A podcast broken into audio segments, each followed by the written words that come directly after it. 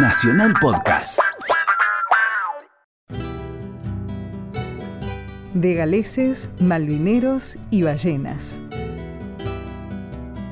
Entre el jueves 16 y el sábado 19 de noviembre, Puerto Madryn celebra la vigésimo segunda Fiesta Nacional del Cordero.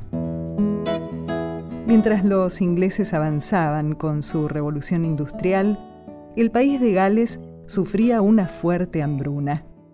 Buscando una salida a esa emergencia, un grupo de galeses partió del puerto de Liverpool hacia la Patagonia Argentina.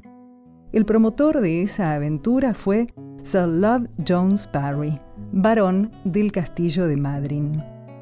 Alentado por el mercado textil inglés que demandaba lana, buscó acuerdos políticos con el gobierno de Bartolomé Mitre y su ministro del Interior, Guillermo Rawson. Pidió tierras para los galeses y ovejas para criar. La fiesta nacional del Cordero se erige sobre aquel mito fundacional, y aunque Puerto Madryn ya no es un polo de producción ovina, la fiesta permite reconocer las costumbres de la esquila manual y el papel que juegan los perros en el trabajo rural patagónico. Patricio Castillo Mason, vicepresidente del Centro de Estudios Históricos, sabe de los avatares corridos por los pioneros de Madryn y de cómo se renuevan las costumbres de la cría de corderos.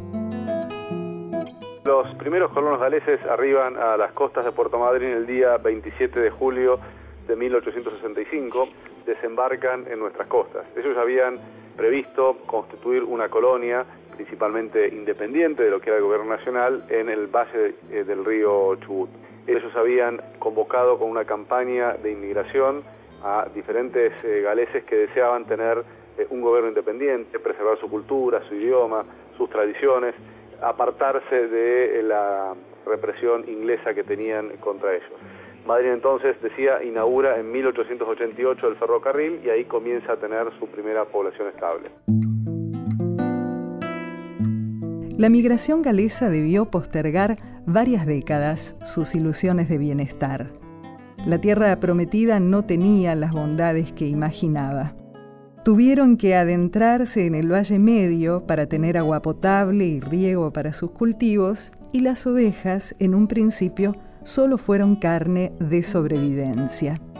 Puerto Madryn une en su historia hitos de paz, los galeses modelaron un buen vivir con los originarios tehuelches, convirtiéndose en ejemplo de convivencia pacífica. Tras la derrota de la Guerra de Malvinas, Madryn fue ejemplo de afecto y dignidad. Dos hechos son emblema de la ciudad, el día que la ciudad se quedó sin pan y el madrinazo. El Centro de Estudios Históricos conoce aquellas jornadas labradas sobre las heridas de la guerra.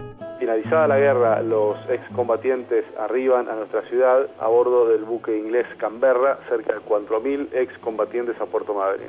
Acá se los recibió en los hogares, le habían dicho que iban a ser eh, insultados por la población, que no se tomaran contacto con la gente. Bueno, nada de eso ocurrió en nuestra ciudad, eh, los hemos recibido cálidamente y una de las circunstancias que más ha quedado en, la memoria colectiva es justamente esa particularidad. Madrid se quedó ese día sin pan de eh, tratar de retribuirles de alguna manera a los excombatientes que venían heridos, hambreados eh, y por supuesto humillados después de haber perdido una guerra con un, trozo de pan y más allá de eso también eran recibidos en las familias que les permitieron el primer contacto telefónico con sus familias de orígenes. ¿no?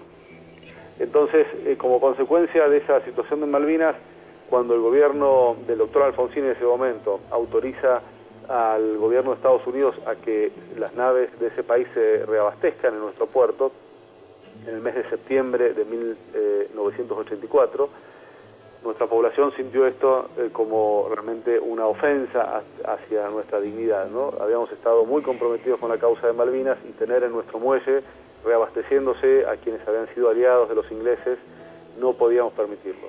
Así fue que se generó toda una movilización que culmina el 10 de septiembre de 1984, donde de manera espontánea, sin ningún tipo de eh, bandería política ni organización de ningún partido político, es más, todos los partidos políticos participaron de eso, bueno, generamos eh, entre todos, digo, con una multisectorial que se organizó para coordinar estas acciones, una movilización equivalente al 25% de la población de Puerto Madryn que se trasladó hacia el muelle Storni y desde ahí pudimos ingresar al muelle eh, y repeler a, a estas naves norteamericanas que estaban ya amarradas en el muelle.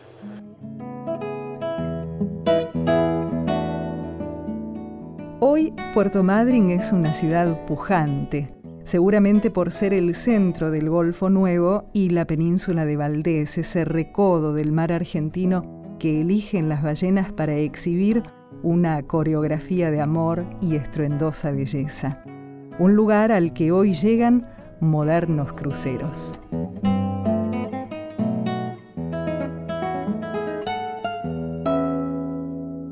Cada región tiene su historia. Vos también podés contar la tuya.